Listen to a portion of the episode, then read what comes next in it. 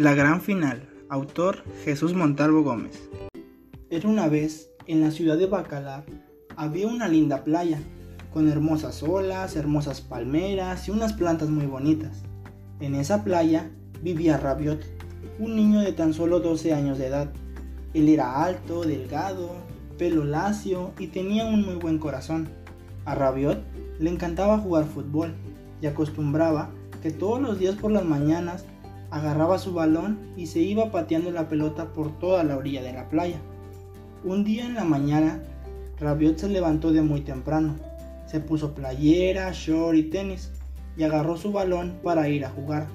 Cuando iba llegando a la orilla de la playa, se encontró a Juan, un amigo que también iba a jugar, y le dijo, Hola Juan, ¿jugamos?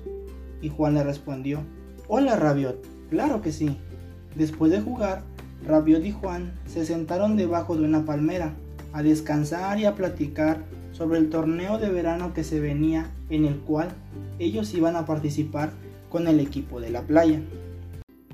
Unos días después inició el torneo y llegó el momento en que Juan y Rabiot jugaban su primer partido, en donde no se pudo ganar. Hubo un resultado de 3 a 1 y Juan, muy enojado porque había perdido, y Rabiot le decía Tranquilo Juan, es el primer partido del torneo, aún tenemos oportunidad de ganar. Juan muy enojado lo ignoró y se fue. Y así sucedió en diferentes partidos, que Juan se enojaba por perder o porque sus compañeros de equipo fallaban un gol. Rabiot, como siempre, con una personalidad de querer ayudar a los demás, trataba de hablar con Juan para ayudarle a cambiar ese temperamento que tenía al perder, pero Juan no lo escuchaba. Después de haber logrado ganar algunos partidos, se llegó el momento de las semifinales, en donde Rabiot fue protagonista y dio el gol del triunfo y lo llevó hacia la final. 15 días después, se llegó el momento de la gran final, en donde todo el equipo se había preparado para jugar y ganar el partido.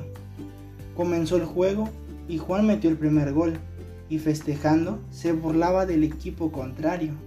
Terminó el primer tiempo y Rabiot solo le aconsejó que el burlarse del equipo contrario no era bueno y Juan solo rió y se fue. Empezó el segundo y último tiempo, en donde ya se definiría el campeón del torneo, y sucedió que el equipo contrario anotó dos goles y eso lo llevó a ganar el partido y el campeonato. Rabiot, muy contento, fue a felicitar al equipo ganador y a reconocerle su buen partido. Al hacer eso, Juan lo vio y muy enojado fue a él y le dijo, ¿qué te pasa Rabiot? ¿Por qué los felicitas si perdimos?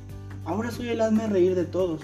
Y Rabiot le respondió, Juan, es que yo sí sé reconocer que perdí y que el equipo contrario fue mejor que nosotros. Y también sé que al enojarme no gano nada y por eso disfruto cada momento y aprendo de lo que sucedió para que en el siguiente torneo pueda demostrar que ahora soy mejor jugador.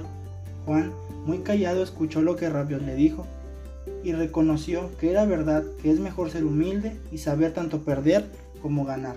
De esa final en adelante, Juan era otra persona, reconoció el trabajo del equipo rival y en vez de enojarse, observaba los errores que tuvo al jugar y qué hizo el equipo contrario para ganar y así ser mejor jugando. Y colorín colorado, este cuento se ha terminado.